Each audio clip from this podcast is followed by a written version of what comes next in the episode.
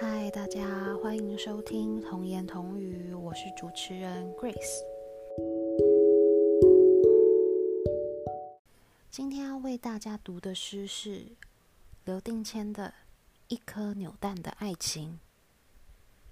甘心被囚禁在小小的空间里等待，我深信有天你会前来，期待坠落再释放。你终于来临。却只看见你失望的表情。对不起啊，原来我不是你想要的那一个。回不去，也不知道会去哪里，但我会一直记得，这样的我，也曾被你捧在手心。